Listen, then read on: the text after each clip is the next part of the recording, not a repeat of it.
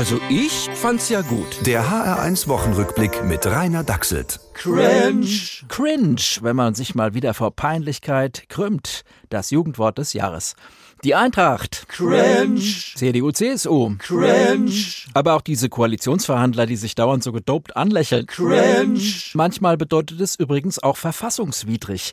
In Hessen ist zum Beispiel das Sondervermögen Corona offiziell. Cringe.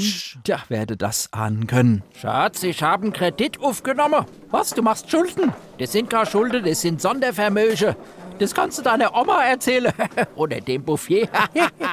Vor dem Urteil des Staatsgerichtshofes war das Sondervermögen schon ziemlich sass. Sass. Bei der Wahl zum Jugendwort des Jahres auf Platz 2 von suspect, verdächtig. Wer besonders sass ist, entscheidet in der Regel die Mehrheit.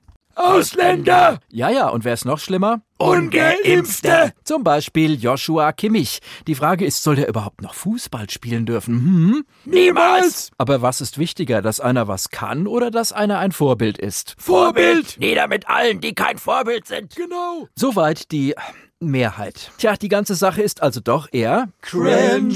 Auf Platz 3 bei der Wahl zum Jugendwort landete übrigens Shish. Das heißt so, äh, Welter, Alter, also eigentlich nix, außer man staunt. Zum Beispiel eine Virologin Sandra Zizek und die Wissenschaftsjournalistin Mai Nguyen Kim kriegen den Hessischen Kulturpreis. Shish. Ich meine, Kultur haben die nicht mit ihrem ständigen Lockdown-Gelaber dafür gesorgt, dass die Kultur hier nichts mehr zu melden hatte? Ziemlich sass das Ganze. Aber halt, ist doch irgendwie logisch. Wenn die Kultur abgemeldet ist, dann kriegen halt die Leute solche Preise, die noch was zu melden haben. Das Ganze ist also eigentlich schon wieder Cringe. Deswegen zum Schluss das Positive. Die Rotbuche. Sie hat es nach 1990 mit einer Energieleistung zum zweiten Mal geschafft, Baum des Jahres zu werden. Herzlichen Glückwunsch. Und das zeigt, dranbleiben lohnt sich. Also ich find's vorbildlich. Der HR1 Wochenrückblick mit Rainer Dachselt. Auch als Podcast auf hr1.de. HR1. Genau meins.